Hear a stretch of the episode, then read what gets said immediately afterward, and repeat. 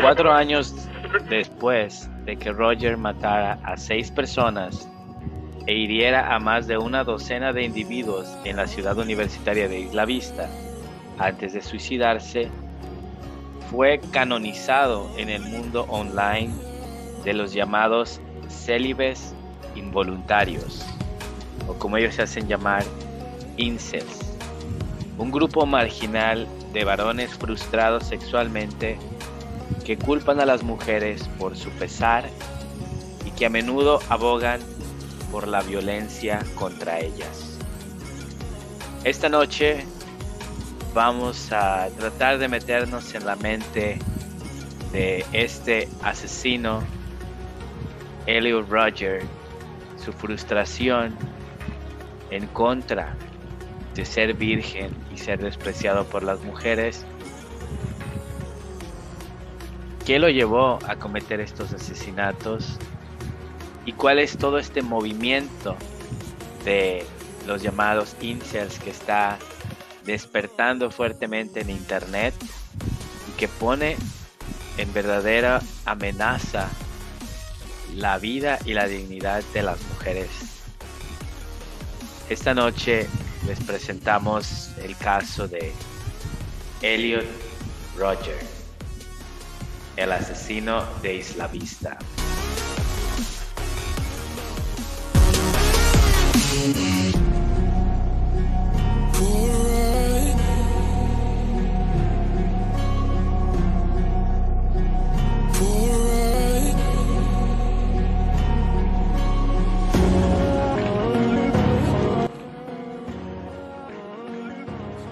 Buenas noches a todos. Yo soy Jay. Está conmigo acompañándome Gypsy. Hola Gypsy, ¿cómo estás?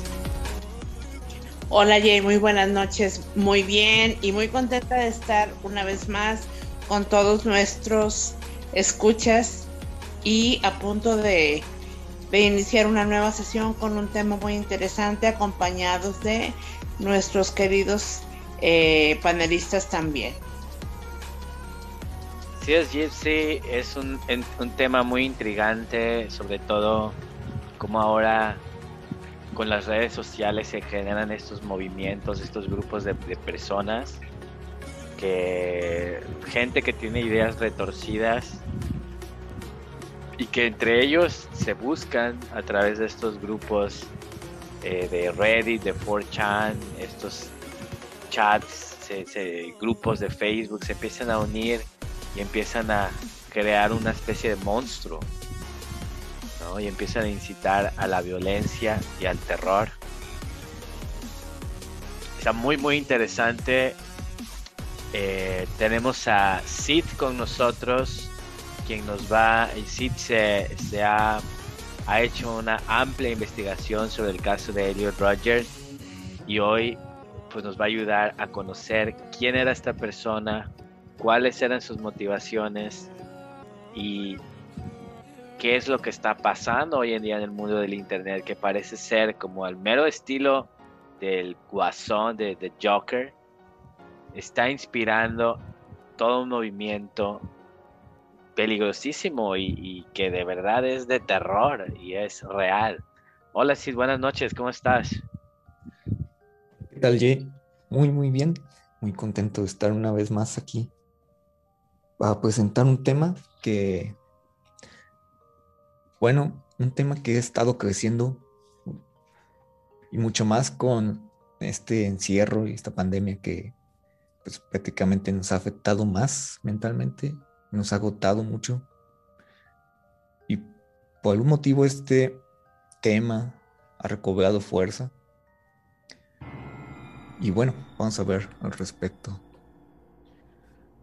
Yo creo que en estas épocas de, estrés, de no solamente de estrés psicológico, como tú bien lo manejas, por el encierro, por el constante bombardeo de los medios de comunicación, este, este mantenernos atemorizados, metidos en nuestras casas, pero a, base del temor, ¿no? A base del miedo a la pandemia, el miedo a la enfermedad aunado al estrés económico que esto pone a muchas personas que han perdido sus trabajos o que su fuente de empleo se ha visto disminuida, pues hace que, todos estemos viviendo en una época de mucho estrés, de mucha paranoia, de, de mucho incertidumbre, ¿verdad? Y es ahí cuando a veces esos sentimientos, esas sensaciones eh, que tenemos arraigadas, esas viejas frustraciones, empiezan a salir y, pueden afectar nuestra personalidad, ¿no? Y llevarnos a hacer este, cosas extremas. Miss Lucifer nos acompaña esta noche, quien además como carácter de panelista viene también a regalarnos su expertise en el área de la psicología. Miss Lucifer, buenas noches. Yo sé que usted es una eminencia en la psicología con muchísimos años de experiencia. ¿Y cómo, cómo, cómo ha visto este, este, esta pandemia? ¿Cómo está afectando a las personas eh, de este año que, que pasó y el anterior, que fueron estresantísimos para muchos? Pues hay varios factores. Eh, como lo había mencionado, el económico, el social, pero el que más se ha afectado es el emocional. Creo que esta pandemia deja en claro que no gozamos de buena salud mental. Y para muestra es que para desventaja de muchos y para fortuna mía en estos momentos, mi agenda está llena. No debería de ser, la verdad, y no lo digo como para presumir. Eso denota lo mal que estamos emocionalmente en la gran mayoría. No sabemos estar solos, no sabemos estar en casa, no sabemos coexistir con nosotros mismos ni con los que nos rodean. Creo que el tema que vamos a abordar el día de hoy es un principio de lo que el no tener buena salud mental puede provocar. Buenas noches a todos, es un gusto estar con ustedes nuevamente. Agradezco mucho la invitación y pues lamentablemente esta pandemia va a dejar secuelas que ya se están viendo, pero que dentro de unos años van a verse aún más por el rezago educativo, por las cuestiones de violencia intrafamiliar, por la baja autoestima de muchos. Entonces, esperemos, confiemos en que todos tengamos la capacidad de resiliencia para adaptarnos y salir adelante. Eso es lo que se busca cuando se pretende trabajar con la salud mental. El darte cuenta que las cosas no pueden ser como uno quisiera, ni van a volver a ser de la misma forma, sino que debemos de aprender a adaptarnos a lo que estamos viviendo. Gracias. Gracias, gracias por compartir esa, esa perspectiva y la verdad es que creo que sí da miedo el hecho de ver qué frágil es la salud mental eh, del ser humano en general, pero creo que en lo que es Latinoamérica es aún, ha, estado más descuidada todavía que en, que en los países eh, primermundistas, ¿no? Creo que aquí en Latinoamérica no tenemos, o no teníamos, porque ya estamos empezando a tener que hacerlo, recurrir al psicólogo, recurrir a terapia como manera preventiva o como una manera de, pues, prevenir los problemas mentales antes de que hagan estragos en nuestra salud, sino que ya vamos cuando ya no podemos más, mi Lucifer. Sí, se está dejando de ver como que estás loco si vas, ¿no? Creo que esta pandemia le ha dado la pauta a la gente a conocer que no es malo buscar apoyo. El buscar apoyo no quiere decir que estés mal. A veces no tienes con quién platicar, a veces no crees posible sacar de tu mente y tu alma todo lo que sientes y lo guardas, lo atesoras, dicen por ahí, pero el atesorar a veces es malo porque no sabes cómo canalizar. Y eso es lo que vamos a abordar al finalizar todo esto. Cómo la mala canalización de las emociones, ¿sí? Puede llegar a matar seis personas y herir a otras cuantas, ¿no? Entonces, creo que este es un ejemplo fiel de lo que una mala salud mental puede llegar a ocasionar. Fuerte, Lucifer, y, y, da miedo cómo este, esto impacta o resuena con muchas personas y al grado de que se están generando estos grupos de, de, personas que lo, que lo consideran un santo, literalmente San Elliot, y, y lo ocupan como estandarte para sacar ese odio y esa frustración que bien puede no ser necesariamente hacia la mujer, sino muchas veces hacia la condición social o la, la dinámica social de del, del, hombre y la mujer, del querer sentirse amado, reconocido, eh, sentirse deseado por una mujer. Don Grimorio, buenas noches. ¿Cómo, ¿Cómo le ha pegado a usted la pandemia ahorita en este año que pasó y el, y el, y el anterior? ¿Cómo anda usted por ahí de, la, de su salud mental? Hola, buenas noches, muy bien. Yo por eso Santa Claus me trajo los regalitos que le pedí para mi cuarto de diversiones. Entonces, bueno, pues cada vez que me siento así a punto de estallar, espero que llegue alguien diciéndome, es que te vengo a hablar de la palabra del Señor, o que llegue alguien diciéndome, oye, es que mira, yo represento a tal partido político, ellos han sido la manera a para acá para sacar toda esa frustración del encierro. Para los que han escuchado el podcast anterior, lo pueden escuchar. Estamos en Facebook como Quiero Creer Podcast. Estamos en YouTube como Quiero Creer Podcast, Spotify, Anchor, eh, Google Podcast, Apple, bueno, en todas las plataformas de podcast. En el podcast anterior, Don Grimorio nos habla sobre los regalos que le pidió a Santa Claus, que son las máquinas de tortura, eh, unas máquinas de tortura bien bonitas de la época medieval. Él nos explica cómo se utilizaban y cómo se torturaban a las personas, eh, pues que tenían el chamuco adentro, por así decirlo. Muy interesante. También hablamos en el podcast anterior acerca de la, el iceberg de YouTube, cuáles son desde lo más, el pico del iceberg hasta lo más profundo de los videos que podemos encontrar en YouTube. Los invito a que vayan y lo escuchen. Gracias a postear un pedacito de ese podcast en Facebook. Este, me banearon un mes. Así que imagínense cómo, cómo está el podcast de fuerte, porque bueno, como saben, en Quiero Creer Podcast los temas son fuertes, no son recomendables para menores de edad y se requiere discreción. Pues gracias a todos por estar aquí esta noche. Eh, pues vamos a arrancar con quién es Elliot Roger, qué hizo este chico, cuáles fueron sus motivaciones para asesinar a múltiples personas, quitarse la vida y después inspirar a todo un grupo de seguidores para seguir perpetuando la violencia en contra de las mujeres.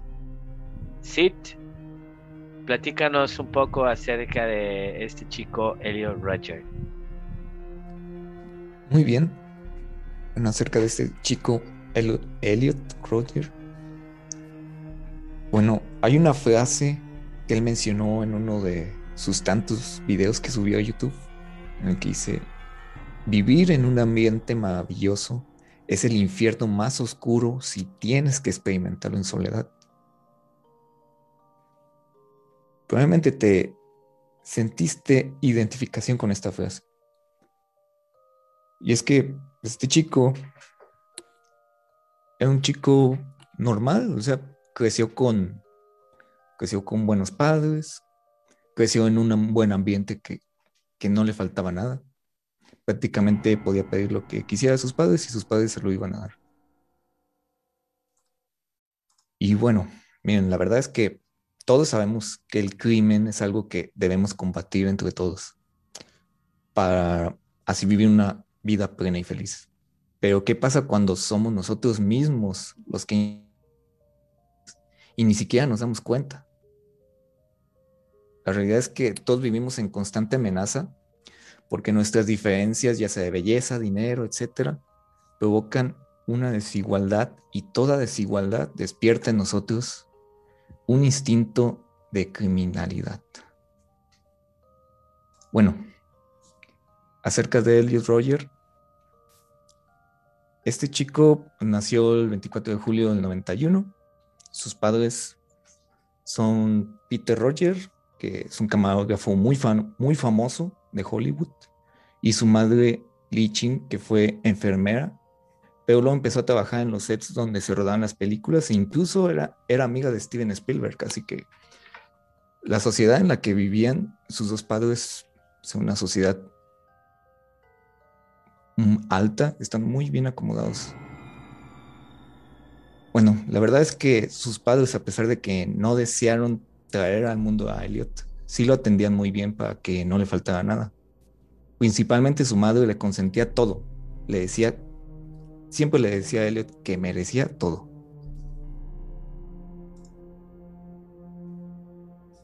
Y bueno, esto que hizo su madre al decirle todo el tiempo, tú mereces todo, todo en el mundo es tuyo, es contraproducente, porque ¿cuántas veces ustedes mismos les han dicho a, a, a sus hijos, es que yo te voy a dar todo lo que yo no tuve? ¿Qué tal si en lugar de hacerles un bien, están haciéndoles un mal? ¿Y por qué digo esto? Pues porque en la infancia de Elliot fue un poco difícil, pero la verdad no fue una infancia muy difícil. Cuando Elliot tenía siete años, sus padres se divorciaron, lo cual obligó a Elliot a vivir con su madre eh, entre semana y con el padre los fines de semana. Su mamá le daba todo. También todo el tiempo le decía, tú mereces todo y te voy a solucionar todo en la vida. Y también le solucionan todo a base de dinero. Su padre principalmente a base de dinero le daba todo. Si, eh, si él se quejaba de alguna cosa, de que necesitaba atención, él simplemente le daba dinero para que se comprara algún juguete o algo. Incluso si Elliot tenía problemas con otros niños de su escuela, enseguida lo que hacían sus padres es que lo cambiaban de colegio para que no tuviera que pasar por esas cosas. Sí.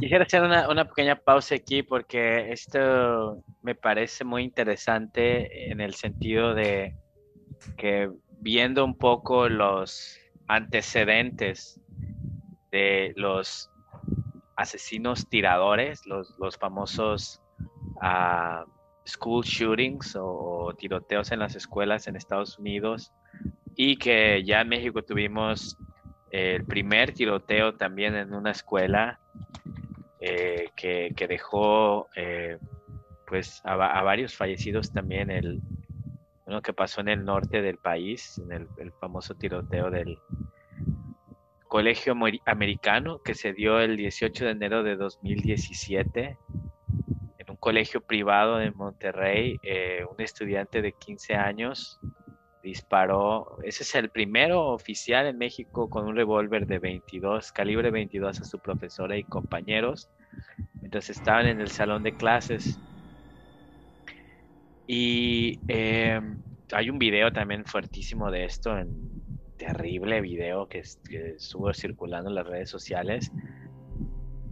Y comparando a este chico junto con pues los demás chicos que han hecho algo similar, eh, todos parecen venir de familias de acomodadas para arriba, o sea, o al menos al menos no parecen tener un antecedente de pobreza extrema o, vivir en una pobreza eh, degradante que pudiéramos pensar que son esos estratos de la sociedad los que más odio rencor pueden tener en contra de, pues, de los estratos más arriba, todos parecen más o menos venir de una clase media para arriba. Y yo quiero preguntarle a, a, a, Gypsy, Gypsy, yo sé que por el, por el trabajo que tú desempeñas y has desempeñado por muchos años, has tenido que trabajar en instituciones con chicos de clase, desde clase baja hasta clase eh, alta. Yo, yo sé por ahí que has trabajado para algunas instituciones, eh, particularmente una que tiene nombre de hasta rey europeo, donde es una institución principalmente de chicos con dinero. Claro. ¿Qué, has notado tú de diferencia entre estos grupos de chicos que no, a lo mejor no son tan económicamente eh, prósperos con este otro grupo de chicos que vienen de familias con mucho dinero? Pues yo lo que veo que, que los chicos que vienen de familias que tienen una situación económica pues desahogada, tienen algo en común, que la mayoría no tienen resistencia a la frustración. ¿Por qué? Precisamente por eso, porque eh, a la mayoría de ellos sus padres les dan todo a manos llenas, ¿sí? Desafortunadamente muchos de ellos eh, siempre están solos, solos sin sus padres. Obviamente hay eh, personal que los cuidan, pero ellos no, no sienten que o no tienen la presencia de sus papás, la presencia física, entonces siempre hacen lo que, lo que quieren, saben que lo que pidan se los van a dar. Y, y entre mejor sea la situación económica de su familia, pues, pues es peor, digámoslo así. De hecho, recuerdo el caso de, de un de un alumno que tuve de 12 años que, me platicó que la manera en que su papá lo castigaba cuando se portaba mal o sacaba malas notas era quitándole la tarjeta de crédito. Imagínense a un ah, niño de 12 ah. años, de verdad, ajá, eh, comprando lo que se le antojara por internet todo el tiempo. Entonces yo creo que desafortunadamente hay, hay, padres que creen que dándoles dinero eh, van a ser de las vidas de sus hijos pues, pues algo mejor o bonito, pero realmente no es así. No es así. Entonces yo considero que, que eso sí tiene mucho que ver y, más cuando crecen, como aquí en el caso de, de Elliot, pues precisamente como su madre siempre le dijo te mereces todo, pues él jamás iba a aceptar un no. Y por eso creo yo que sucedió lo que lo que sucedió, pues se sentía rechazado y en su en su cabeza y en su mundo no no había cabida para eso.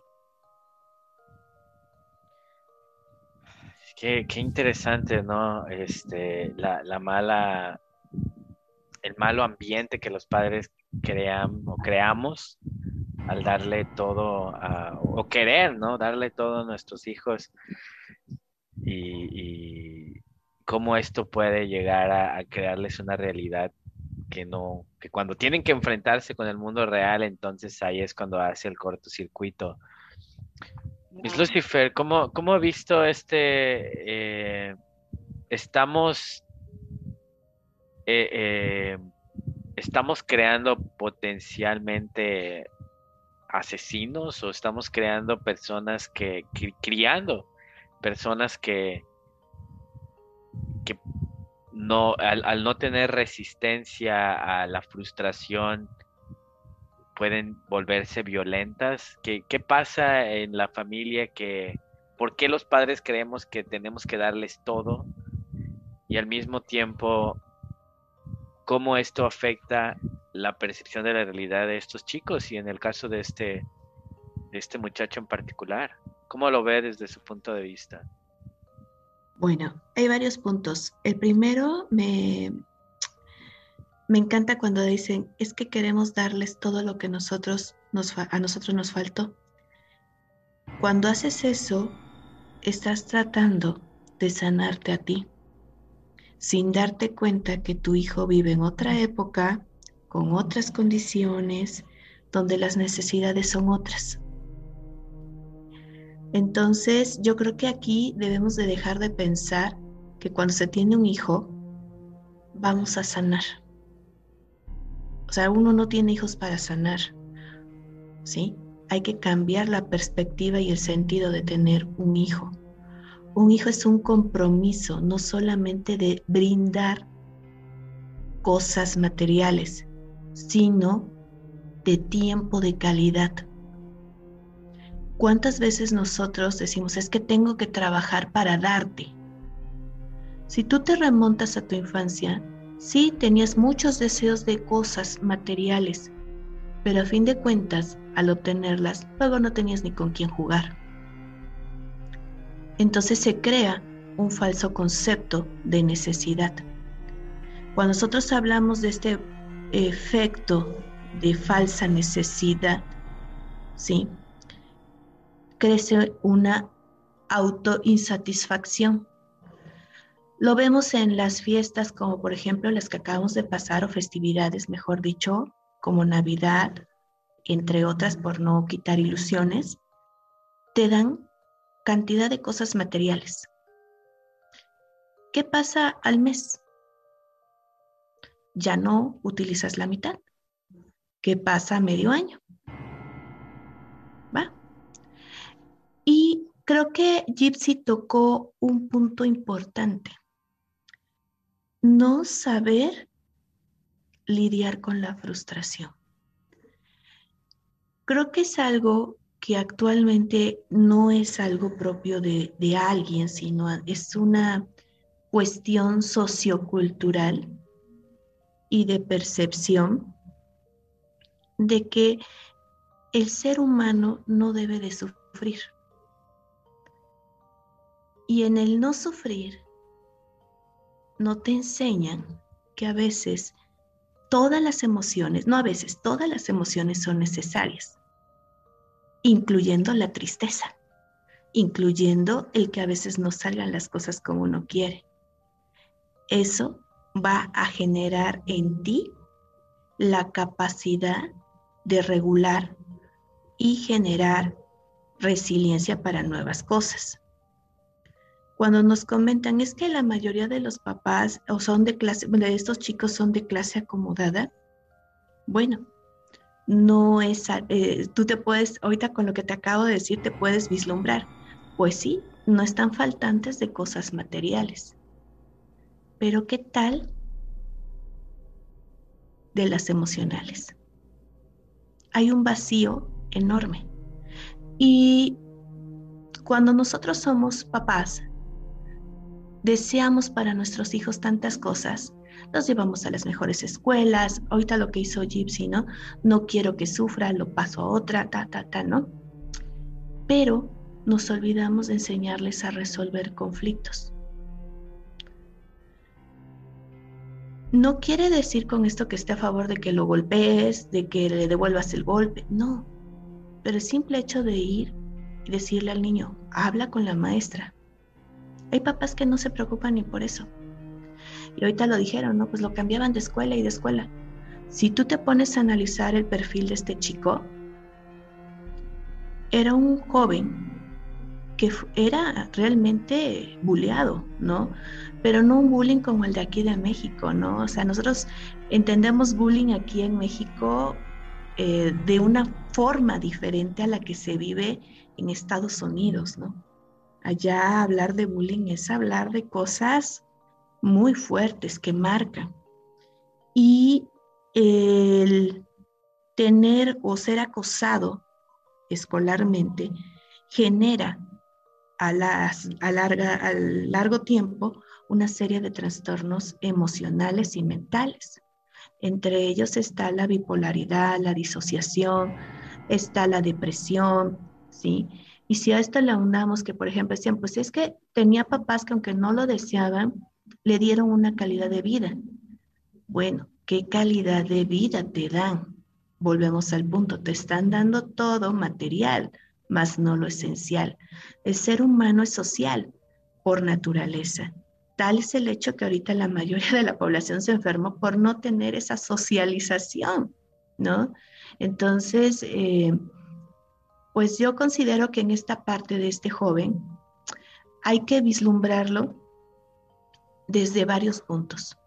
La cuestión familiar, la cuestión social eh, de propia de la, de la interacción con otros compañeros y también, y esto es algo que pasa, hay personas que genéticamente hablando tienen una predisposición a cometer ciertos actos, ¿sí? No quiere decir que todos, no, pero hagan de cuenta, nosotros nacemos como con un chip que cuando socialmente eh, interactuamos, ese chip a veces se activa, por así ponerlo, ¿no? Entonces, eh, este chico encontró todo en su, a su alrededor para disparar el tomar estas decisiones. Si tú te das cuenta y lo correlacionas ahorita que estabas recordando el caso de este niño de México, también era un chiquito que no le faltaba nada económicamente. Pero emocionalmente era carente de tantas cosas que él no sabía cómo canalizar para llamar la atención, ¿no? O sea, él dijo, pues esto va a hacer que que todos se fijen en mí o va a darle la pauta a que yo deje de sufrir porque el chico estaba con diagnóstico de depresión. Entonces sí hay factores que a veces hacen que detone en nuestra mente pensamientos como los que tuvo este chico y que nos está narrando Cita. Pero sí considero que nosotros debemos de dejar de sanar a través de nuestros hijos. Nuestros hijos no crecen con las mismas carencias que nosotros. Nosotros les fomentamos las carencias de otro tipo, sin darnos cuenta. A las 08:51 horas del 18 de enero de 2017, un estudiante de nivel secundaria del Colegio Americano del Noreste, ubicado en el fraccionamiento del Paseo Residencial al sur de la ciudad de Monterrey, sentado en una silla al lado de la puerta del aula de clases, tomó un arma de fuego calibre 22 y disparó a corta distancia a uno de sus compañeros y a su profesora Cecilia Solís, y algunos otros de sus compañeros de entre 13 y 15 años de edad luego intentó dispararse. Esto último sin éxito. Después recargó el arma usando cartuchos de una caja y se disparó en la barbilla. En el video se puede ver que el chico después de dispararle a la maestra y sus compañeros deliberadamente pone el cartucho en su bar el cañón en su barbilla y se dispara y ya no tenía balas. Todavía sacó balas, cargó la pistola y se disparó en la barbilla. Falleció más tarde en el hospital doctor José Eleuterio González de la Universidad Autónoma de Nueva León.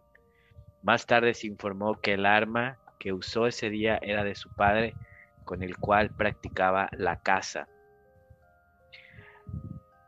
Para practicar la caza, o una de dos, o eres una persona que creció en, el, en, ese ambiente eh, rural, o eres una persona que tiene dinero y tiempo para invertir en armas y para invertir en irte de safari, y irte a una excursión.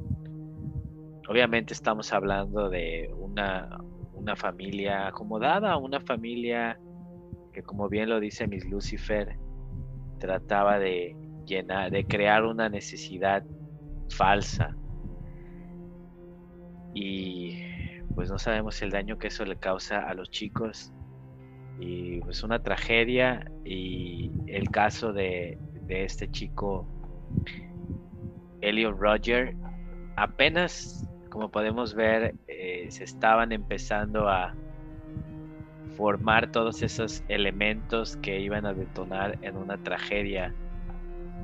Sid eh, me llama mucho la atención esa parte de que la mamá le decía, tú te lo mereces todo y todo es, todo debe ser tuyo.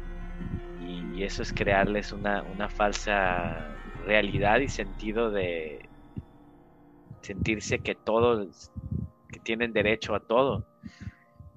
¿Qué más pasó en la vida de este chico que lo llevaría a cometer este trágico eh, tiroteo.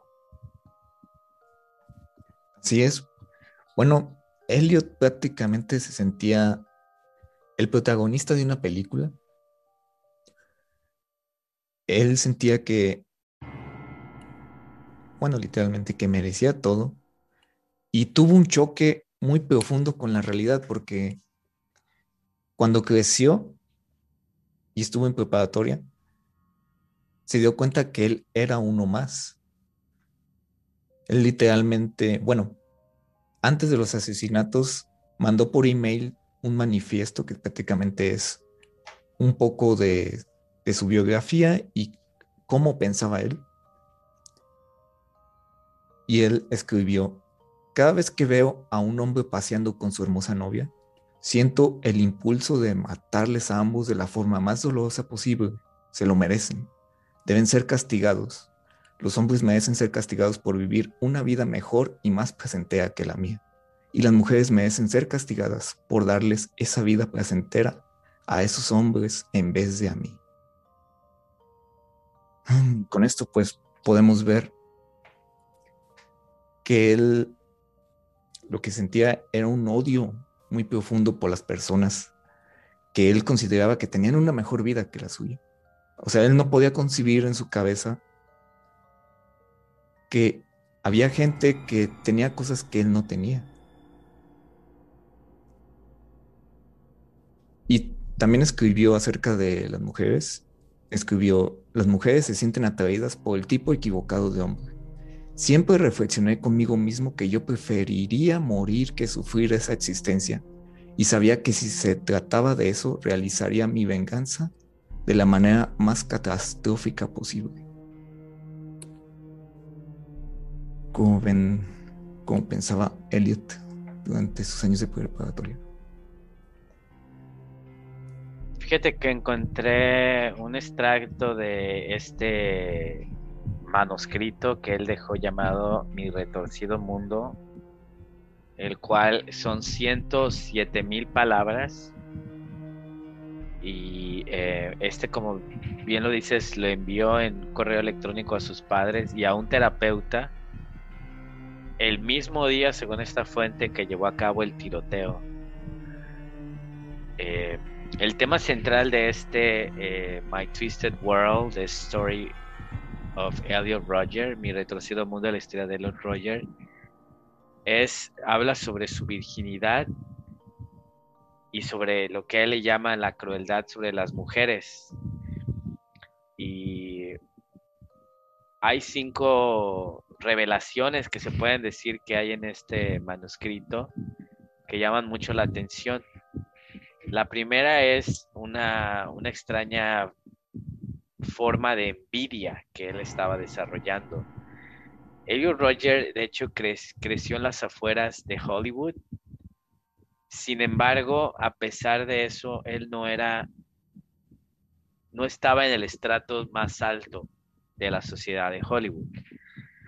Si bien su padre eh, estaba involucrado en varias eh, películas, inclusive fue director de algunos departamentos en películas importantes, y su madre eh, inclusive fue, como bien lo mencionaste, amiga de Steven Spielberg y inclusive por ahí dice que salió con George Lucas durante un tiempo. Y eh, muchas veces él debido a esto, a estar relacionado su familia en Hollywood, asistió a varias eh, estrenos de películas, entre ellos el de Star Wars, que se estrenó el 12 de marzo del 2012, y también la primera entrega de los Juegos del Hambre, en el cual su padre de hecho trabajó como director de segunda unidad. Roger escribió sobre esto, escribió que la película era entretenida y que el estreno había sido una experiencia extraordinaria, pero escribió que se sentía amargado porque no pudo llevar a una chica para que lo acompañara. La mayoría de los hombres en el evento iban acompañados por una pareja y me sentí patético por no haberla tenido. Si tan solo una chica en mi universidad se hubiera sentido atraída hacia mí, gustosamente la hubiera llevado al estreno conmigo. Él también había asistido a un concierto privado de Katy Perry la noche anterior, ya que varios de los amigos de la familia que eran muy acaudalados le dieron boletos a la familia de Roger y él escribió que ver cómo las familias ricas disfrutaban de la, de la vida lo hacía sentir un resentimiento. Él se sentía frustrado y sentía un odio por su madre por no haberse casado con alguien con suficiente dinero. O sea, a pesar de que él vivía bien, pues estaba rodeado de una sociedad de, sus mismos compañeros o los amigos de, sus, de su papá, pues tenían un estatus social y económico mucho más elevados que el de él. No pude evitar sentir una forma amarga de envidia hacia todos los chicos ricos en el concierto. Ellos vivían en mansiones lujosas, los consentían con opulencia excesiva y nunca se tendrán que preocupar por nada en sus vidas placenteras y hedonistas. Disfrutaría mucho de ver a todas esas familias ser quemadas vivas, verlos a todos ellos quemarse y disfrutaría tener esa imagen en mi mente. La riqueza es uno de los factores determinantes más importantes de la autoestima y la superioridad, decía Elliot. Odiaba y envidiaba a todos esos chicos por haber nacido en una familia caudalada mientras que yo tenía que encontrar una forma de hacer riqueza para mí. Tenía que ser despiadado y hacer lo que fuera necesario para alcanzar esa riqueza. Después de todo, mi única esperanza era ser digno de tener novia y vivir la vida de gratificación que deseo. Roger también se lamentó, en este manuscrito se lamenta de ser un virgen que nunca había besado a una chica. Sí, yo creo que todos hemos sentido, digo, Don Grimorio no me dejará mentir. Don Grimorio, quien ha estado rodeado, más o menos se mueve en el ámbito, bueno, se mueve específicamente en el ámbito de la política, de lo, grosero e insultante que puede ser la disparidad económica en México. Cómo los políticos viven en un absurdo económico, o sea, tan solo estaba viendo el caso de estos, de la controversia que está ahorita viendo con los de los del eh, Tribunal Electoral que tenían estos del INE, que tenían este consejeros del INE, que tenían hasta en nómina la comida de sus perros. No sé, creo como 20 mil pesos al mes para comida para las mascotas. O sea, ellos y este otro político que decía que él conocía gente que con 40, 50 mil pesitos al mes, este, podían vivir unas vidas tranquilas. O sea, y es eh, y uno al ver esto no sabe si reír o llorar. Usted ha estado metido en la política. Eh, ¿Qué es lo más aberrante que ha visto de esta gente que vive pudrida en dinero? ¿Me escuchó? Sí, sí, sí, adelante. Pues mira, ¿qué te podría yo decir? Ver un gobernador que se la vive viajando, que se la vive gozando, mientras que a sus ciudadanos les inyectan agua en vez de quimioterapias. ¿Qué podría decirte de un presidente que se la pasa engañando a su pueblo, generándoles día con día odio contra la gente que tiene algo porque ha trabajado o porque sus padres trabajaron y se lo heredaron, haciéndoles creer que ser rico está mal? diciéndoles que aspiren a tener un par del zapato mientras que traen los pies zapatos que valen 150, 160 mil pesos. ¿Qué más podría decirte? Gobernadores que toman botellas de vino de 8, 9 mil pesos mientras que su pueblo está siendo sometido por un huracán, la gente muriéndose sin tener que comer. Por citarte unas de tantas de las bellezas de nuestros gobernantes, ¿no? Yo me acuerdo que eh, un amigo mío, psicólogo también, colega de, Miss Lucifer, estuvo trabajando, lo contrataron en una, como en un club de golf, obviamente exclusivísimo, y su trabajo como psicólogo de ahí no era el, pues el dar consulta ni terapia ni con nada de eso, eh, su trabajo era ser niñero. Él era niñero de cuando los papás se iban a jugar golf, él literalmente tenía que entretener a los niños de los papás, ¿no? A los que no tenían edad para jugar golf. Y él pues le ponía juegos y, y todo, ¿no? Entonces, este, o sea, lo mínimo que podía ofrecer el club de golf era un psicólogo niñero para sus hijos, de los ricos. Y me cuenta esta historia de que un día pues hablando con uno de los niños le dijo, oiga psicólogo, bueno, en este caso se llama, vamos a ponerle Luis, le decía, oye Luis, ¿tú crees que mi papá me llevó al centro? En este caso estamos hablando del centro de Veracruz.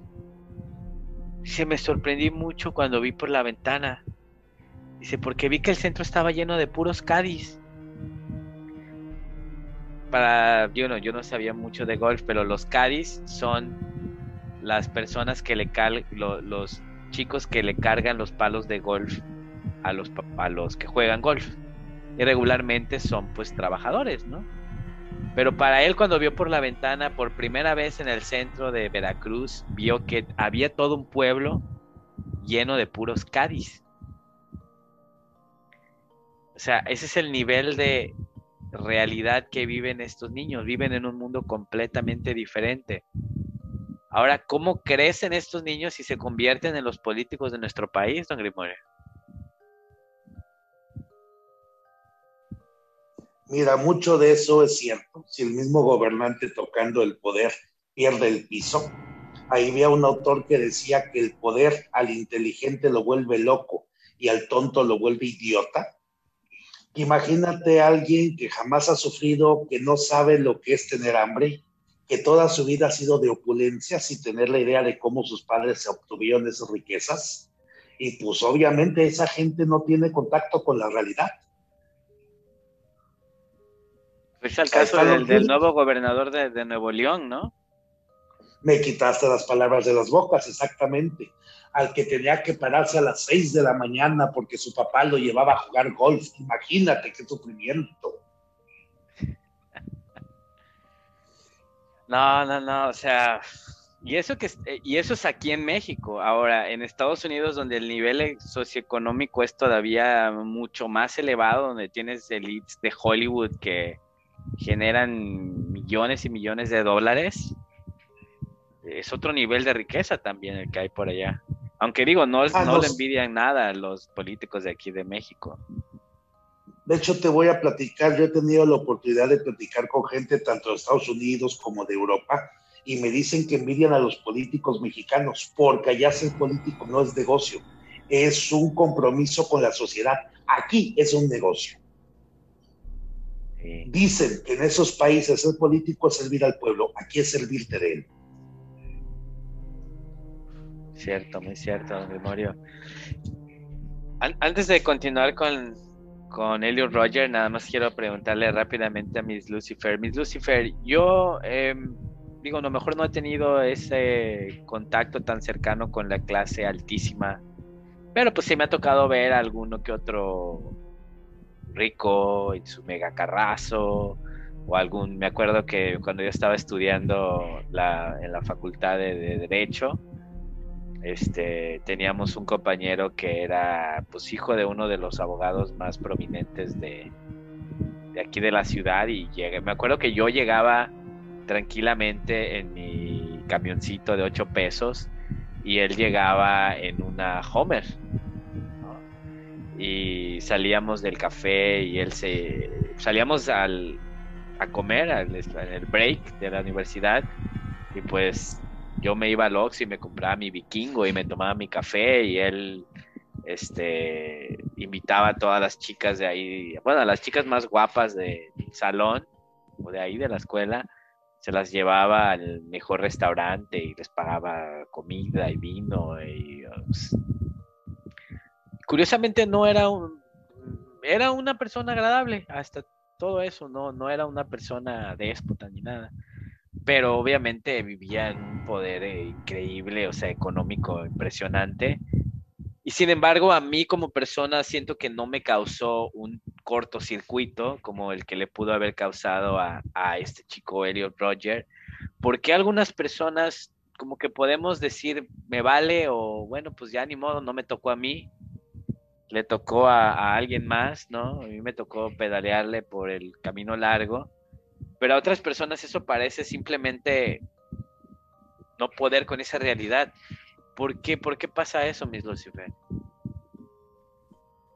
Bueno, hay varios factores. Hace rato lo mencioné, está el genético y el de desarrollo cerebral, que esa es otra realidad, aunque nosotros digamos que no, sí tiene un impacto fuerte. ¿sí? Entonces, eh, pues hablar de, de las personas, tú puedes encontrar a personas y asesinos de verdad así a sangre fría en todos los niveles socioculturales no se puede hablar solamente de una clase, ¿sí? Eh, hay asesinos que no se ensucian las manos. Te acaba de mencionar un caso muy sonado aquí en Veracruz, don Gremorio, ¿no? Eh, es, es matar. Realmente eso es matar, ¿no? A sangre fría. ¿Y pasó algo? ¿No? Entonces, yo creo que hay situaciones que se van normalizando, ¿vale? Y hay otras que la mayoría escondemos, fingimos. Esa carencia de afecto tiene un impacto realmente fuertísimo en las personas. Mm, aparte de eso, también hay veces que tenemos casos de personas que nacen con una afectación emocional, que hacen cosas para saber si pueden sentir. Hay una variante inmensa de situaciones. No podríamos decir es por esto. Eh, la psicología, por eso tardó tanto en volverse una ciencia, porque eh, aquí en psicología tienes que ser muy puntual de estudiar todo, todo, todo, todo, ¿Qué quiere decir todo? Todas las variantes que pudo haber tenido una persona que la llevara a cometer ciertas cosas. Hay personas que crecen y que decimos son normales, pero tú no sabes qué esconden. ¿no? hay un señor, un caso que no hace mucho pasó aquí en México, que tenía en su sótano como 30 mujeres asesinadas, ¿no? Descuartizadas y lo genial, digo, lo genial era de que actuaba como si nada y era amigo del barrio, ¿no? Y les llevaba bisteces a la gente y los bisteces eran de, las, de los cortes de las mujeres que mataba. ¿Sí? Y lo descubrieron hasta que él tenía 70 años. Entonces, cuando llegan estos casos, uno tiene que desmenuzar todo. Su historia de vida, su pasado, los papás. Ahorita, por ejemplo, esto que estaban diciendo, pues él sí se manejaba en una esfera de altas personalidades, ¿no? seamos honestos, ¿cuánto creen que duró un rodaje? ¿Cuánto tiempo creen que el papá haya pasado con este joven? ¿Sí? Ahora la mamá, pues sabemos que era de este tipo de mujeres que andaba en fiestas, que le gustaba estar en la alta sociedad, en las altas esferas. Para estar así, ¿qué necesitas? Pues tiempo en el salón de belleza, comprar, comprar, comprar, estar en un, eh, este, yendo al gol, lo que decían, ¿no? Invertir. ¿Cuánto tiempo creen que haya convivido con el niño? Entonces, es desmenuzar así cada, cada factor, ¿sí? Hasta encontrar el detonante. Aquí se nos olvida también esto. No sabemos, pero hay gente que basa el éxito, y aquí en México es todavía, uff, si tú no te casas y no tienes hijos, fracasaste como persona, y más si eres mujer, y más si no lo haces antes de los 30 años. Todavía socialmente se ve ese fracaso. En este joven no sabemos qué tanto hayan influido de, tienes que tener novia.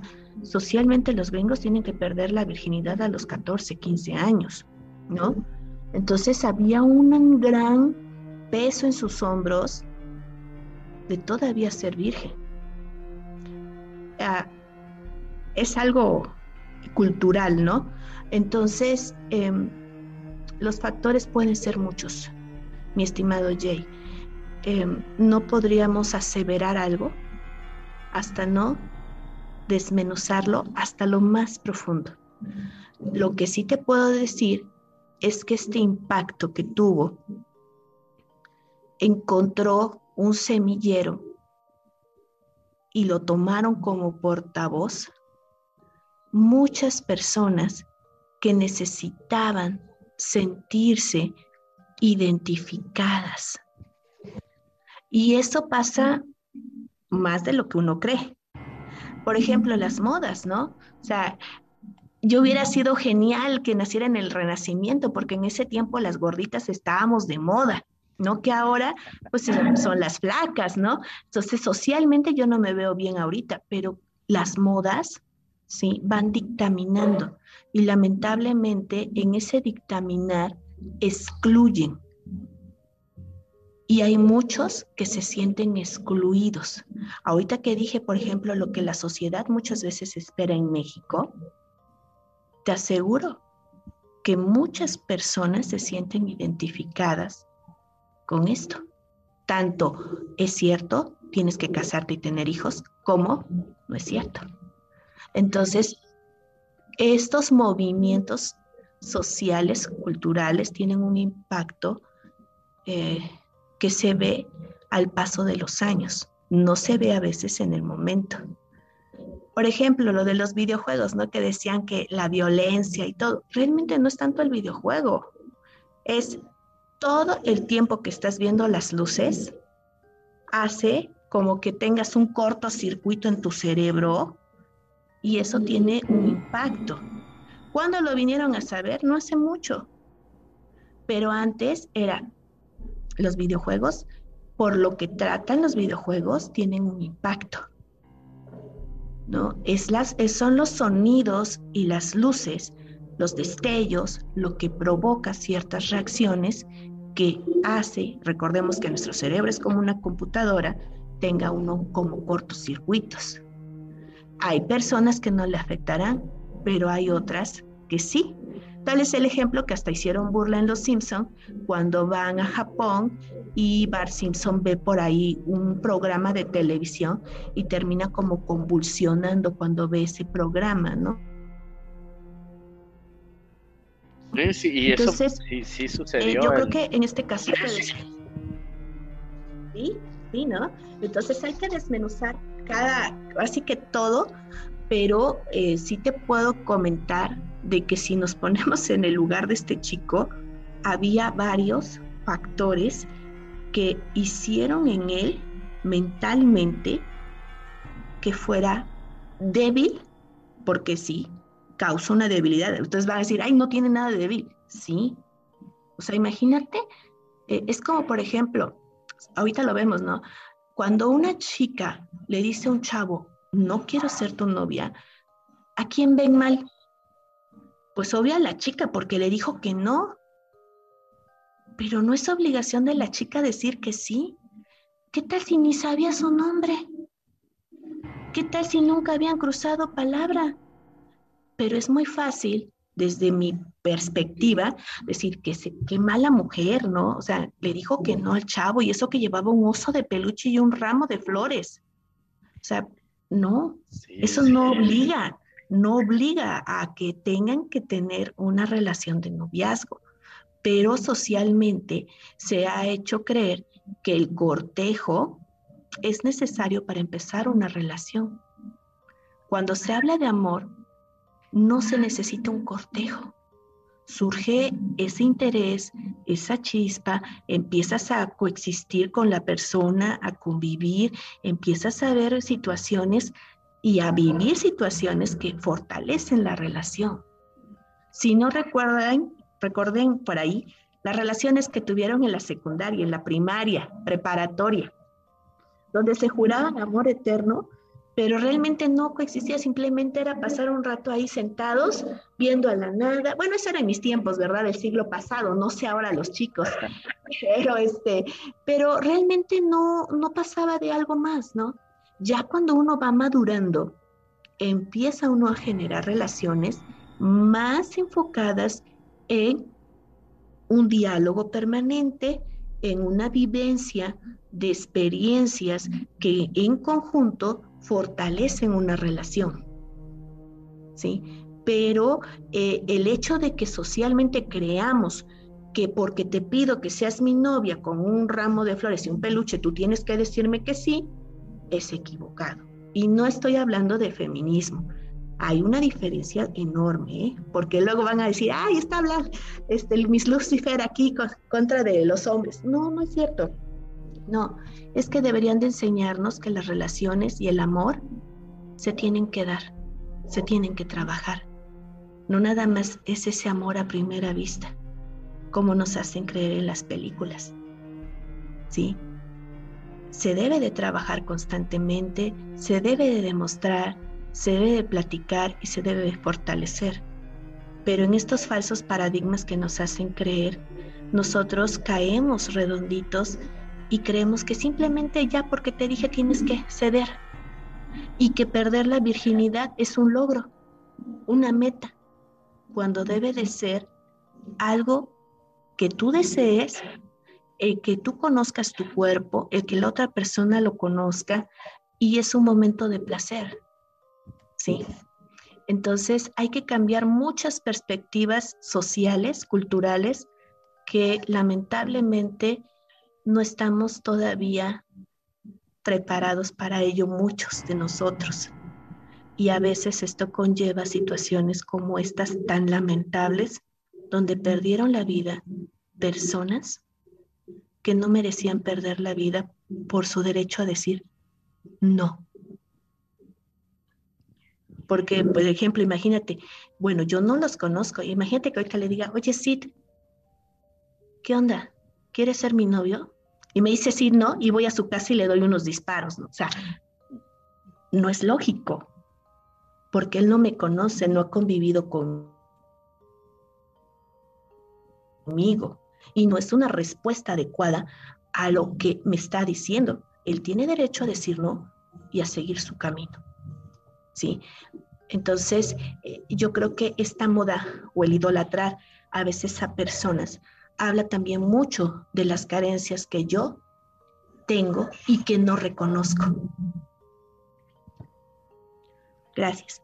Pues muy cierto, Miss Lucifer, y, y yo creo que como usted lo ejemplificó ahí en el caso de, de este chico, y eh, es que no, él no disparó, yo siento que no disparó porque le dijeron que no, más bien fue la, la gota que derramó el vaso, ¿no? Fue disparó en contra de todo el, sistema social que, él sentía que estaba en contra de él, ¿no? Y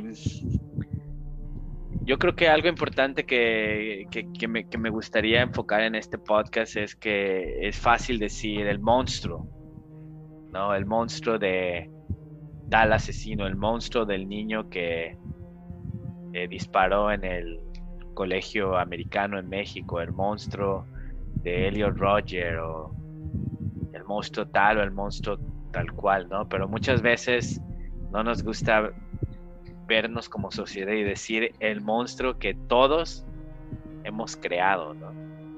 El que todos hemos puesto un granito de arena o hemos participado en crear y que eh, finalmente se vuelca contra la sociedad.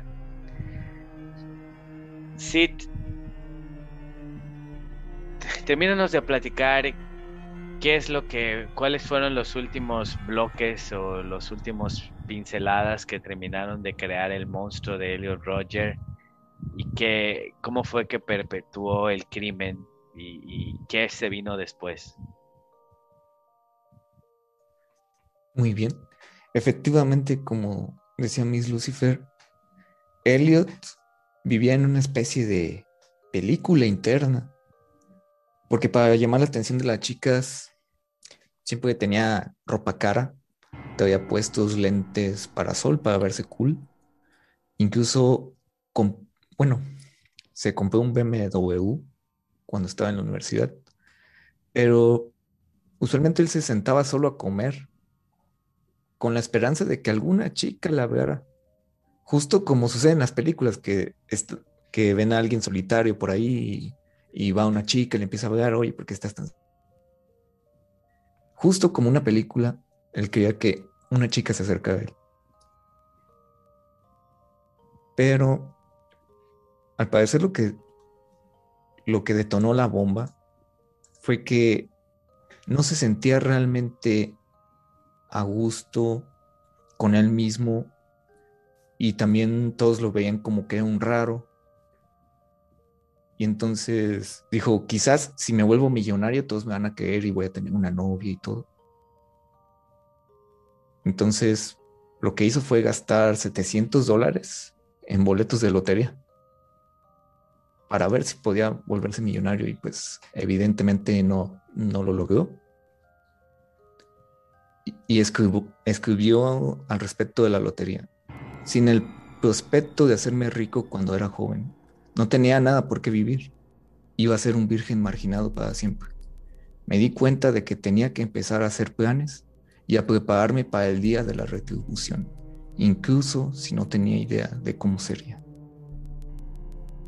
Este día de la retribución prácticamente él decía que iba a ser un dios, que iba a castigar a todo el que estuviera enfrente de él. Porque incluso él escribió en su manifiesto que ya no se que ya no se consideraba humano, que él ya se consideraba más que un humano y por eso los demás lo rechazaban. Pero algo interesante es que hubo más personas que imitaron su comportamiento también asesinando a otras personas. Sí, ¿y cómo, cómo fue que llevó a cabo el, el asesinato? Bueno, la matanza comenzó en el apartamento, en su apartamento, en el apartamento de Elliot, en Sevilla Road, donde prácticamente mató a sus roomies, que eran otros tres hombres, y los mató, prácticamente los apuñaló. Y después de eso. Fíjate, Sid, que respecto a, los roomies, eh, al principio me llamó la atención decir, bueno, ¿quiénes eran estos chicos, no? O sea, pues fueron sus primeras víctimas. Yo, yo pensaría que, que los primeros que él iba, pues que iba a ir sobre las mujeres, ¿no? Que iba a ir sobre a lo mejor los hombres atractivos o no sé, algún las personas que él envidiaba. Sin embargo, estos chicos que eran sus, sus roomies eran personas que eran muy, eh, eran como él, pero aún peor, porque ellos eran muy nerds. Eran, si por ahí ven las fotos, o yo vi las fotos por ahí en el, en el internet, pues eran unos chicos este, delgados, de tipo asiático, eh, de lentes, de, ese tipo eh, asiático que nosotros le llamamos nerd, este, que no tenían el más mínimo interés en, tener una pareja que le gustaban los, los, juegos, los videojuegos, o sea, entonces, ¿por qué él, por qué empezó matando a sus, a sus roomies? Y me, me llama la atención que, porque eran personas que él se sentía, eh, o supongo yo, quiero pensar que él veía en ellos a él mismo. Él se veía como, como un reflejo de ellos. Al, estar viviendo con ellos, él mismo se sentía, o ellos lo hacían sentir como, oye, tú eres uno de nosotros, tú eres un nerd, este, como nosotros, y no eres, no, no, no tienes novia como nosotros. Y entonces yo creo que él, eh, en alguno de, en el manifiesto que él escribió dijo que él llegó a odiarlos y a odiar su risa y a odiar su presencia porque eh, eran patéticos, ¿no? Y, me parece que mató a los dos chicos, los apuñaló varias veces en, en, su misma habitación y a otro chico que, que, curiosamente estaba con ellos o fue a ver a los otros dos chicos o amigos de los otros dos y, según lo que estaba leyendo tenía el plan de seguir invitando chicos a su habitación y ya una vez que estuvieran adentro matarlos y, a los que fueran atractivos eh, torturarlos también y matarlos pero al parecer solamente pudo matar a estos tres inicialmente, ¿no, Sid? Así es.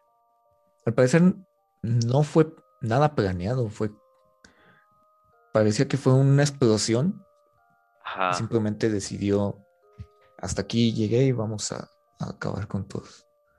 Porque después de eso se dirigió a la casa de, de la fraternidad Alpha Phi, que era prácticamente una fraternidad de solo mujeres de la universidad y tocó a la puerta unos minutos, pero pues nadie estaba ahí. Así que comenzó a disparar a todas las personas que se encontraban cerca. Ahí mismo dos mujeres murieron y un tercero resultó herido. Después de eso le disparó a una pareja que estaba cerca. El hombre resultó herido mientras que la mujer recibió una, una herida superficial. Luego de eso, volvió a su coche y condujo dos manzanas hasta que llegó a una tienda de Limart, donde se detuvo y le disparó a otro estudiante que se encontraba dentro del Delimart.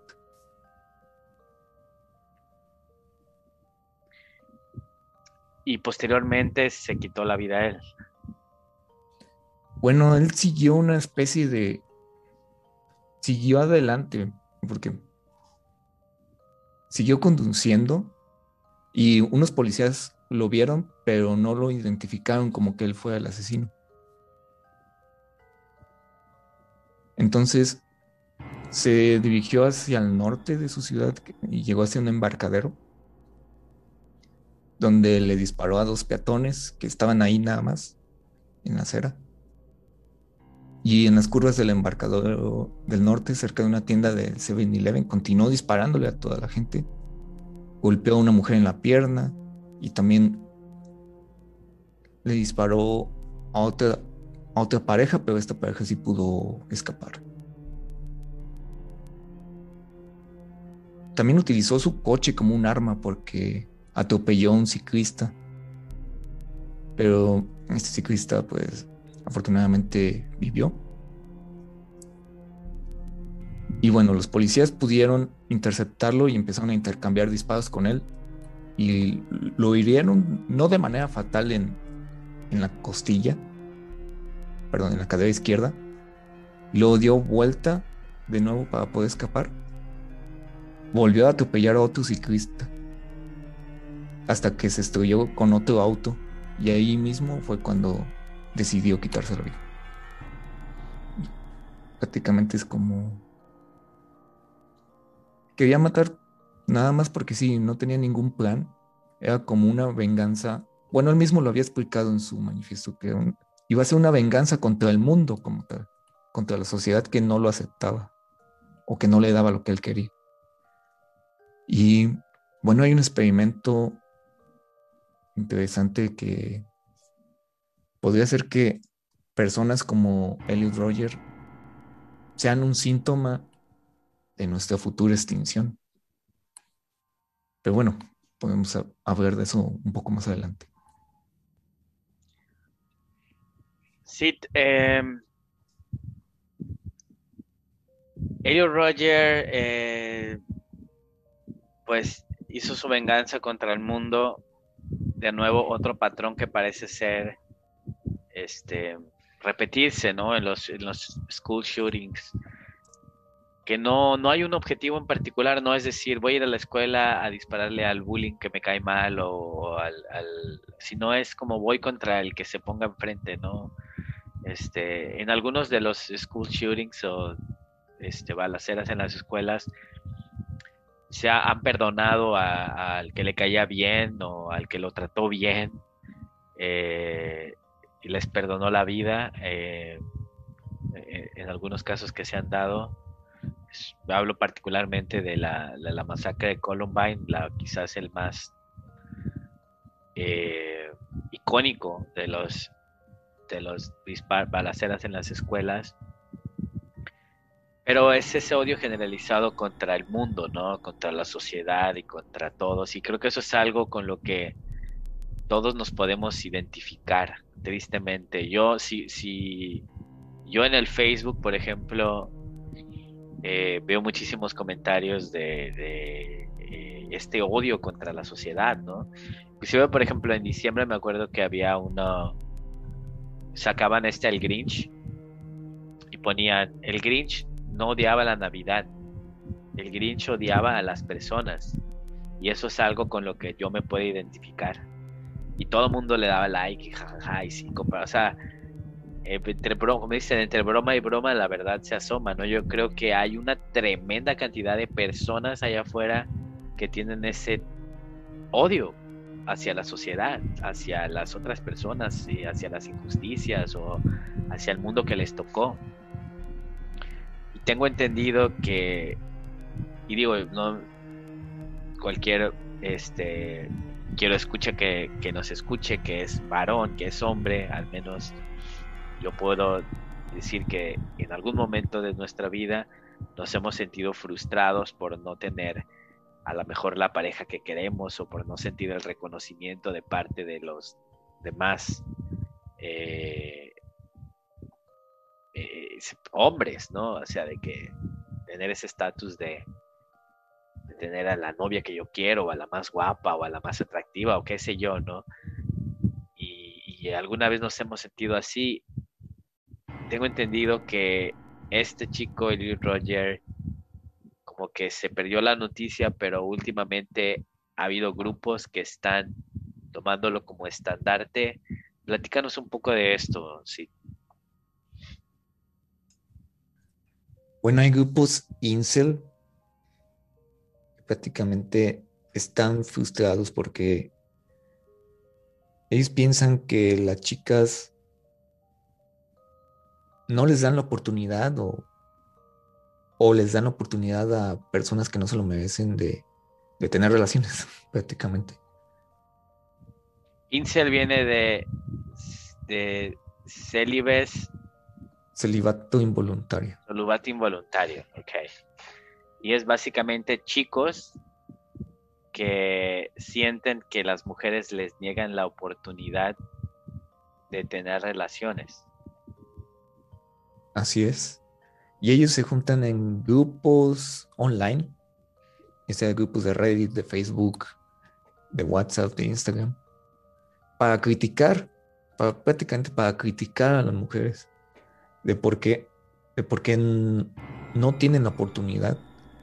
Pero bueno, hay que dejar en claro que hay grupos incel que sí apoyaron en su momento a Elliot Roger y hay otros grupos incel que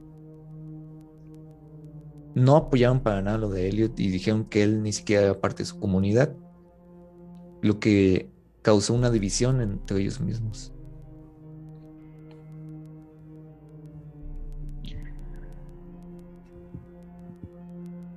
la La rebelión Incel ya ha comenzado.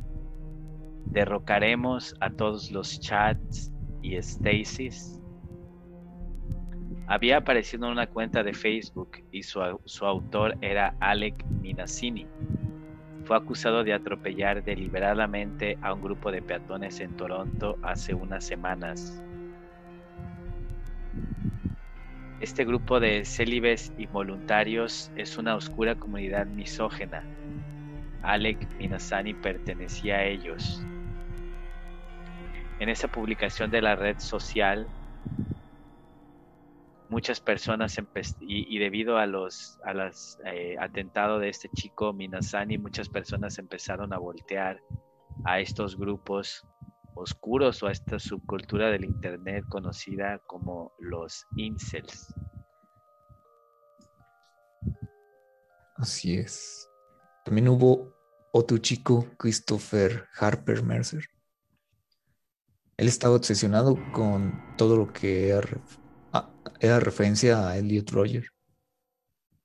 Y bueno, él le disparó a seis, seis personas cerca del campus de su universidad y después se quitó la vida.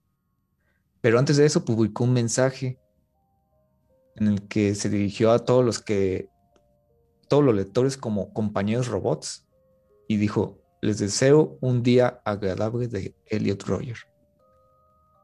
Un día de el, el día de Elliot Roger. Ajá. Wow. Pero qué tal si, Ajá. qué tal si les digo,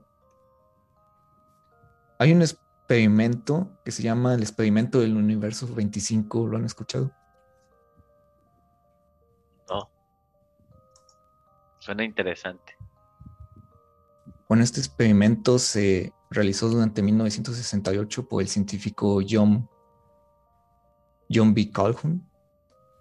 Y prácticamente este experimento se hizo con ratones. Lo que quería ver este científico era qué pasaba cuando le das todo a, a una sociedad. Así que él lo que hizo fue construir un pequeño edificio dentro de su laboratorio donde metió cuatro ratones, una pareja de hembra y macho. Bueno, dos parejas de hembras y macho. Y les dio todo, absolutamente todo les dio para que no les faltara nada. Les dio un buen clima, les dio agua, les dio comida, les dio lugares para jugar. Prácticamente era un paraíso para los ratones. Bueno, entonces la primera fase de este experimento fue pura felicidad. Los ratones empezaron a reproducirse y luego se pasó a una segunda fase donde ya había 600 ratones dentro de este pequeño edificio de ratones, ¿no? Ajá, de ratones. Y bueno, estos ratones se dividieron en 14 grupos sociales y había un macho dominante muy similar a, a un pequeño presidente.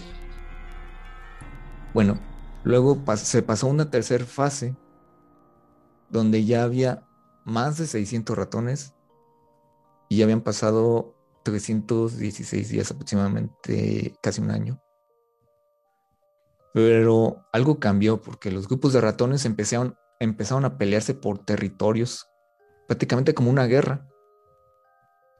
Muchos machos abandonaron sus roles, el cual era proteger el nido y dejaron muchas hembras con sus hijos. Y las hembras fueron las que se dedicaron a, a la protección de los hijos exclusivamente. Y aquí viene lo interesante, porque los machos más débiles se alejaron de todo y se rindieron. Pero ocasionalmente y sin ninguna provocación explotaban en agresividad, atacando y matando a todos los ratones que pudieran. Sin ningún motivo. ¿Suena algo parecido? No, está de locos.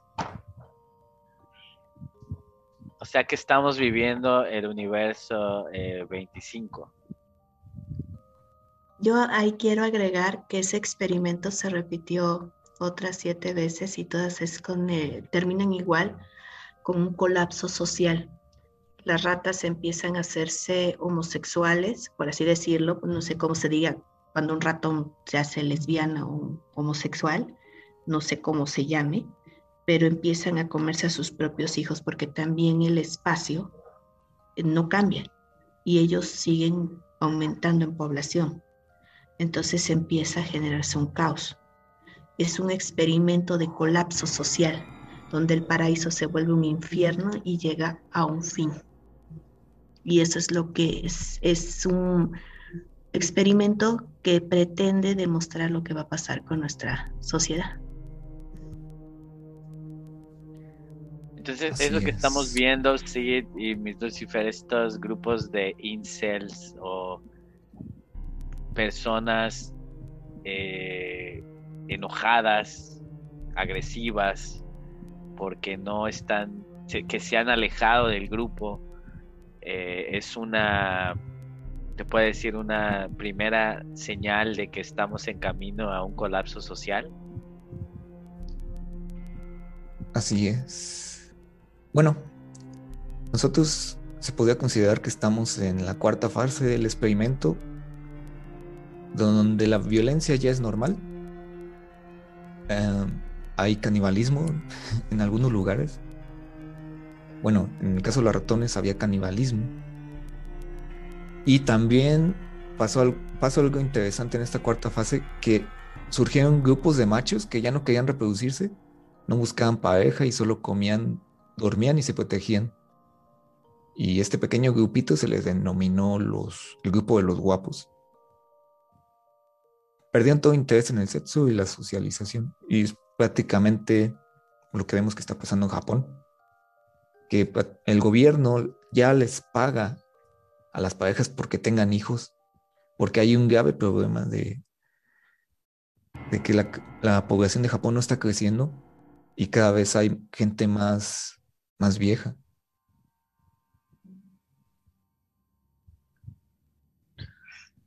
Wow, o sea que, bueno, yo pensaba que este movimiento de los de los incel y, era algo que, bueno, había que cuidarse porque pues eran peligrosos o tenían ideas radicales. Eh, pero va más allá de eso, es, es un verdadero rasgo de una sociedad decadente. Y el caso de este chico, Elliot Roger, pues giró un poco la, lupa hacia, hacia esta, eh, pues como se puede decir, síntoma de un problema social muy, muy fuerte, ¿no? Pero, ¿cuál es la salida? O sea, ¿qué, camino debemos seguir para, para, contrarrestar este tipo de, tendencia social? Pues mira, allí el mundo puede ser mejor, sí, a pesar de la pandemia, de la corrupción, de la violencia y atrocidades que vemos día con día, el mundo puede ser mejor. Podemos vivir en armonía con los demás, pero eso requiere esfuerzo extra de nosotros. Y bueno, pues la, la solución es algo que probablemente todos sabemos, es ir a terapia. Y bueno, cerca del 75% de las personas que han ido a terapia han mejorado su vida de alguna forma, según el American Psychiatric Association. Y bueno, tenemos que recordar que a diferencia de esos ratones, nosotros sí, tenemos herramientas para cambiarnos a nosotros mismos.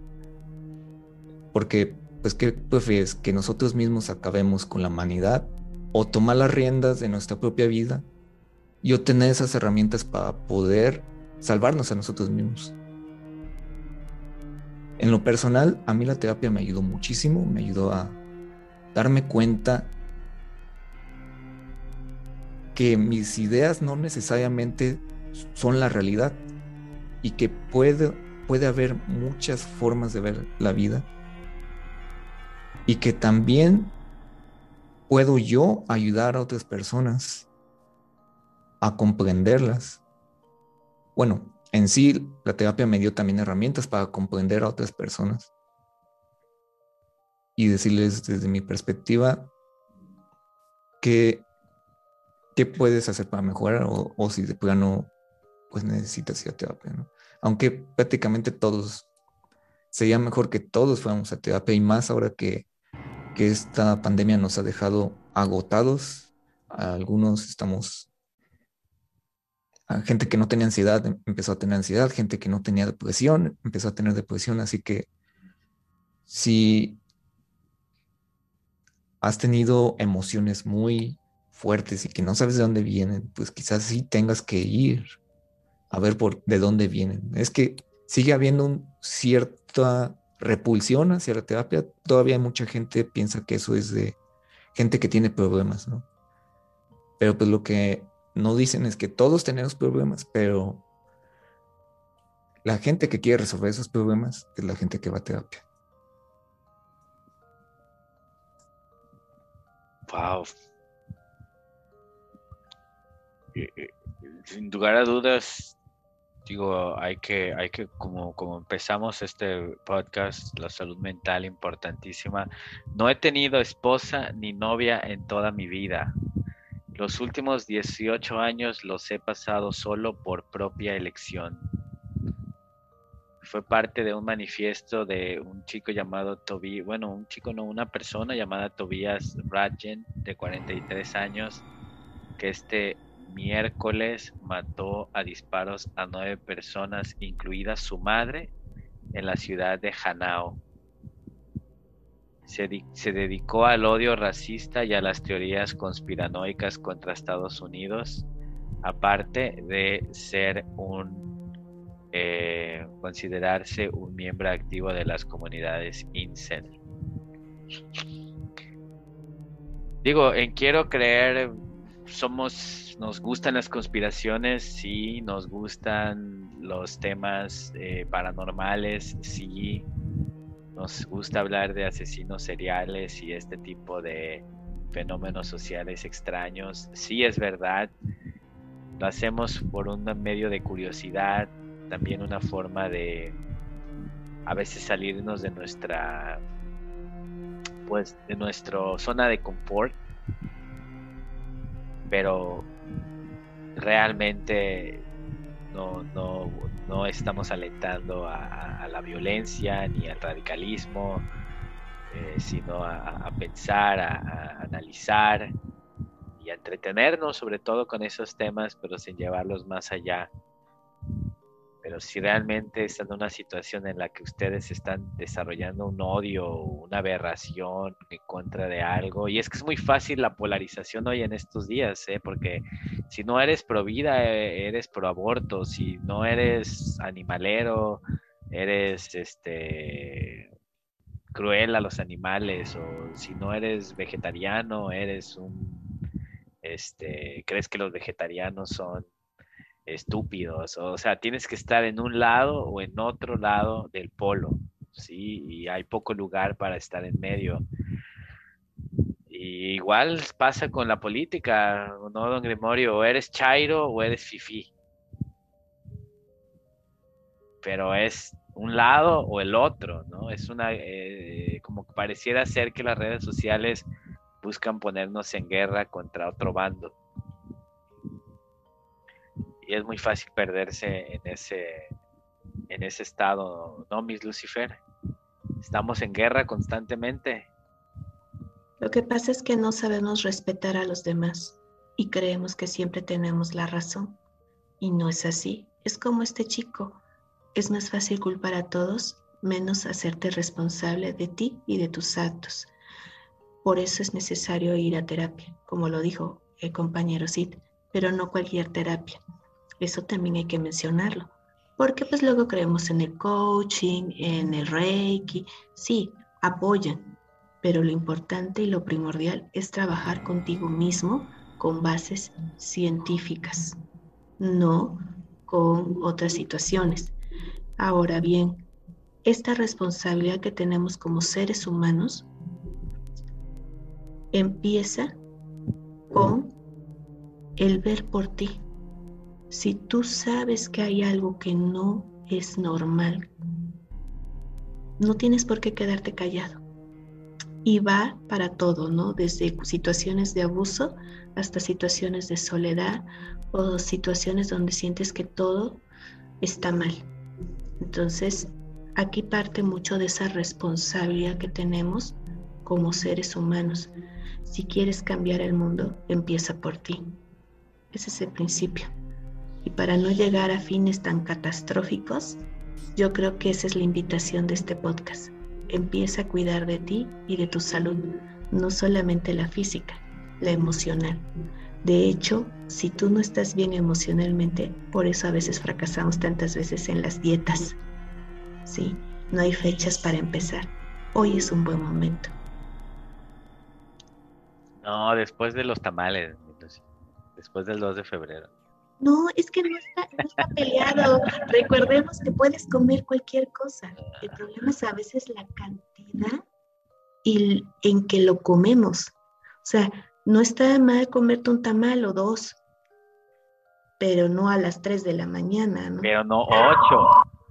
Exacto, o a, las, así y te vas a dormir.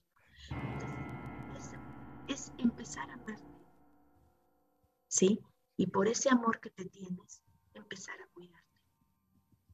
Nosotros muchas veces en esta vida pasamos buscando quien nos ame, sin darnos cuenta que el principio es amarnos a nosotros, para que así la persona que llegue no esperes gran cosa de ella, porque nosotros creamos en nuestra mente miles de proyectos con alguien que va a llegar, cuando debes de crear proyectos para ti, para que entonces no vengan decepciones. ¿Sí? Busca un compañero de vida, no alguien para empezar a vivir. Tú puedes empezar a vivir ya, ¿no? Entonces, todas estas enseñanzas psicológicas no son sencillas, son muy complejas y se requiere de verdad mucha valentía para empezar a hacerlo. Pero cuando las llevas a cabo, en tu mente, en tu alma, te liberas y empiezas a disfrutar plenamente de todo. Así sea un taco con sal, lo disfrutas porque tienes una tranquilidad. Y no estás, ay, porque yo nada más tengo un taco con sal. ¿Sí? O sea, este falso positivismo que a veces creemos que la felicidad es y debe de ser permanente, no es cierto. ¿Sí? Van a pasar cosas siempre, mm, cosas que no están padres, y tú tienes que tener la capacidad de saber que van a pasar y debes de estar preparado para afrontarlas. La vida es cruel, pero dentro de esa crueldad también existen muchos momentos de felicidad y esos son los que vale la pena saber disfrutar y alargarlos lo más que se pueda. Nosotros a veces vivimos con miedo de muchas cosas que no, no van a pasar y por eso no disfrutamos. ¿sí? Eh, yo creo que esta parte que, que nos compartió Sid, la agradezco porque eh, se necesita mucho valor con uno mismo para reconocer y después apoyar a alguien más. Muchas veces creemos que apoyando a otros me salvo yo. Y no es así. Nosotros necesitamos empezar a trabajar en nosotros, en nuestro amor, en nuestra conciliación, en transformar nuestra visión de vida, en dejar de pelear con otros y empezar a sentarme a reflexionar sobre nuestra vida para que así podamos avanzar. Gracias, Sid. Eres muy valiente por compartirlo y más por atreverte a transformar. Gracias, Miss Lucifer. Y sí, sí, la verdad es que si algo conozco a decir es que es un gran partidario de la terapia y, y de los beneficios que trae. Gypsy, ah, ¿tú alguna vez has ido a terapia? Claro que sí. Claro que sí, me parece muy, muy importante también y creo que pues al, haber traído este tema al podcast, eh, es una gran llamada de atención tanto para para cada uno de nosotros para precisamente hacer eso, cuidar de nuestra salud mental como individuos, pero creo que también es muy importante que esto nos ayuda a abrir los ojos como sociedad, como padres, porque esto no será de la noche a la mañana. Sí, esto toma mucho tiempo y, me parece que es algo muy bueno para que todos quienes nos escuchan eh, abran, abran los ojos, estén atentos porque pues también precisamente ahorita que estamos atravesando por esta pandemia, muchas cosas suceden. Y no nada más por la pandemia, hay personas que pues han tenido sucesos en sus vidas dolorosos. Entonces, no sabemos cómo, cómo pueden reaccionar o si notamos algo en casa, hay que investigar, hay que indagar si alguien se siente mal, si están experimentando sentimientos pues que, saben que no son buenos, hay que buscar ayuda, tanto con terapia, acercarnos a algún familiar, a nuestros padres. ahorita que, estaba escuchando a, bueno, cuando escuché a Sid y a, a Miss Lucifer, recordé una película de los noventas que se llama El hijo malvado, El ángel malvado. Sí, y trata esta situación precisamente. Rápido les cuento, es un eh, se trata de un matrimonio joven. Tienen un hijo de alrededor de 10 años y son la familia perfecta. Y el niño es el niño más guapo, el más inteligente, el más bueno. Eso es lo que sus padres creen y lo que él quiere que crean. Viene, viene alguien más, llega a visitarlos un, un primo del niño y él es quien se da cuenta y trata de, de, alertar a los padres y los padres se resisten. Desafortunadamente eso también es muy común porque como padres tendemos a hacer eso. No, mi hijo, no, no, mi hijo es perfecto, mi hijo está bien, mi hijo tiene todo, no necesita nada. No, él, no está loco para ir a terapia. Desafortunadamente, a veces queremos poner, poner un remedio o arreglar las cosas cuando ya no se, ya no se puede. Y así sucedió, así sucedió en, la película, igual que en el caso de Elliot, ¿verdad? Desafortunadamente tuvo un final muy triste, no solo para él, sino también para personas que pues ni siquiera tenían que por qué, por qué morir por, por culpa de alguien que estaba enfermo y que no, no supo ni canalizar su, su enfermedad o su situación y no, y, no pudo ir más allá y romper eh, con todo lo que le atormentaba. Pero, pero repito, no es, considero, no es cuestión nada más de uno, porque también quienes están alrededor, creo que tienen, que tienen también cierta responsabilidad. Es verdad, este Gypsy, como bien lo dices, no, ningún hombre es una isla y no, no podemos culpar al monstruo, sino hay que ver quiénes hemos contribuido para, para crearlo. Pues ya ves, usted misma ha contribuido para crear al monstruo Don Grimorio, que mire, se la pasa pidiéndole máquinas de tortura a Santa Claus. no, pero es broma, es Don Grimorio, ¿cómo vio el caso de Elliot Roger y este grupo de los los célibes involuntarios y su odio ante la mujer fémina? Preocupante realmente, ya que bueno, estamos viendo el reflejo de una sociedad que al tener en frustraciones que no encuentran el modo de, ¿cómo decirlo?, de sacarlas, termina recurriendo a la violencia, ¿no? Para calmar su ansia que tienen ahí guardada. Y bueno, este es un grupo radical del Internet, pero hay grupos violentísimos en nuestro país, como son los narcos, los sicarios y, y todos estos grupos salvajísimos. Sin embargo, nuestro presidente nada más dice, pues puros abrazos, puro amor para ellos, que se porten bien. Pero ya yo con su mamá. Ándele. sí. Eh, yo considero que no hay que irnos muy lejos. A veces en casa también pasa. A veces es el esposo.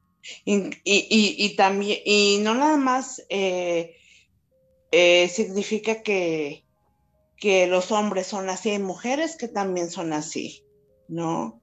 Entonces, la cuestión es esa, es saber identificar y, pedir ayuda.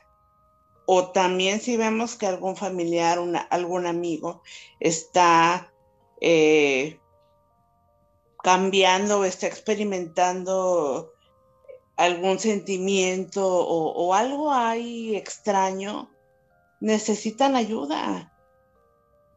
Porque también me preguntabas hace rato que si he ido a terapia, también es difícil pedir ayuda. Les, voy a contar algo. Yo cuando fui a terapia fue porque, porque a mí mi, mi papá me empezó a decir, estás deprimida, estás deprimida. Y a mí me molestaba mucho que me dijera eso. Hasta que un día, y, y lo más fácil para mí era enojarme. Hasta que un día yo le dije, si sabes que estoy deprimida, no me lo estés diciendo, ayúdame. Ajá. Y por eso empecé a ir.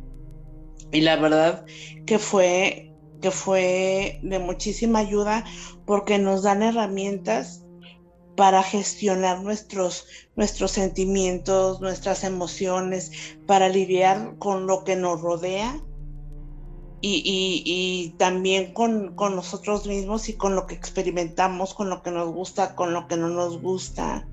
Y, y siempre va a ser siempre va a ser de ayuda. Pues ahí está el llamado para todos nuestros queridos quiero escuchas. Nunca es tarde para irse dar un chequeo, este, ir a terapia, platicar. Es más vale prevenir que lamentar y quién sabe, ustedes pueden tener al siguiente Elliot Rogers, pues ahí en casa y no se han dado cuenta, así como los papás no se dieron cuenta, pueden tener al siguiente chico que vaya a causar una tragedia y volcarse en contra de inocentes. Así que más vale, sobre todo si no estamos pendientes de las redes sociales, de los grupos en los que están participando, pues más vale ir y platicar, llevarlos a que platiquen con un experto que pueda ayudarles.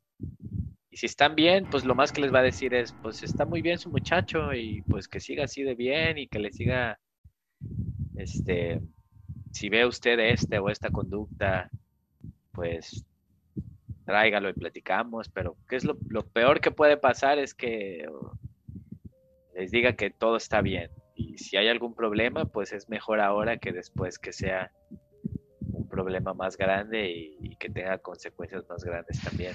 ¿Sí? ¿Algo más que quieras agregar?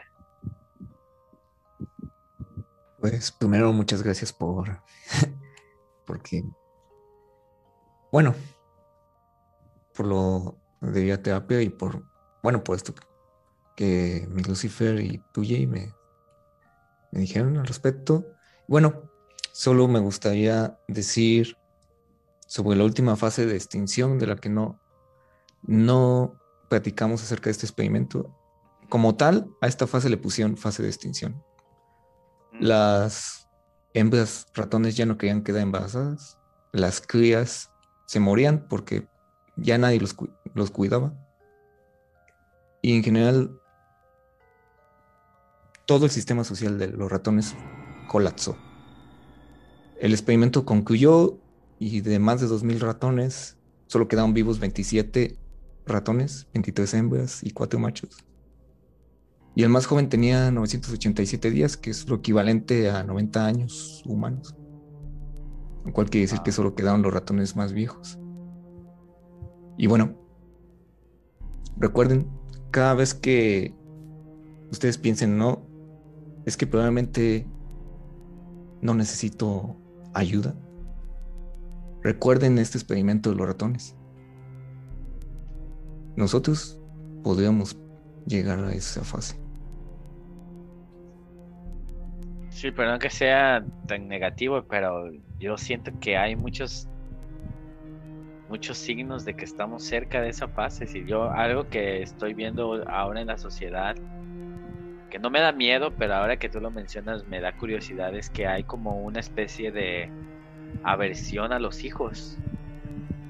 Como es, no, no, ya no, hijos es, no tengan hijos, o sea, y ha habido un como en, alzamiento de, de las mascotas, del perrito, el gatito, pero no, no, el hijo no, el hijo no no tengan hijos, ¿no?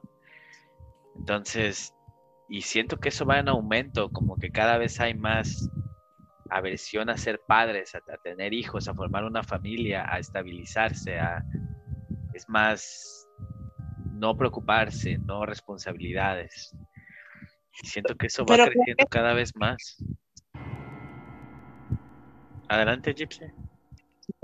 Pero creo que eso no es nuevo, fíjate, Y creo que mucho tuvo que ver, a lo mejor yo me equivoco, pero que eso tuvo mucho que ver en el caso de Elliot, porque, porque si él, si, a pesar de que él tenía todo, coche, este, lujos, se compraba la ropa que quería, gastaba el dinero como quería, pues realmente sus padres no estaban yo creo que a él realmente eso fue lo que le hizo falta, sentir el amor, el aprecio, el cuidado de sus padres, el sentir que les importaba. Porque como él dijo, o sea, vivían en un entorno maravilloso, pero no podía disfrutar de, él, o sea, sí disfrutaba la buena vida que le proporcionaban sus papás, pero, pero no de su compañía, perdón, no de su compañía ni de su comprensión, al igual este, que creo yo se refería al caso eh, con las chicas, porque si bien estaba rodeado de ellas, pues nunca, nunca sintió que le dieran la, la oportunidad, ¿no? Muy cierto. Sí, es verdad, Gypsy. Pues ahí está el tema. Espero que haya salido algo bueno de este tema tan complicado y los dejo con la frase de, de Elliot y con la que Sid abrió el podcast. Vivir en un ambiente maravilloso puede ser el infierno más oscuro si tienes que vivir en soledad. Yo soy Jay, de parte del el panel del terror y del horror Sid, Gypsy, Miss Lucifer, Don Grimorio. Los invito a seguir el podcast. Estamos en facebook.com diagonal quiero creer podcast, youtube.com diagonal quiero creer podcast. Estamos en Spotify, Google Podcast, Apple Podcast, todos lados, Anchor. Pongan en el buscador de Google quiero creer podcast nos pueden escuchar. Les agradezco mucho por habernos acompañado esta noche. Yo soy Jay y yo quiero creer. ¿Y tú?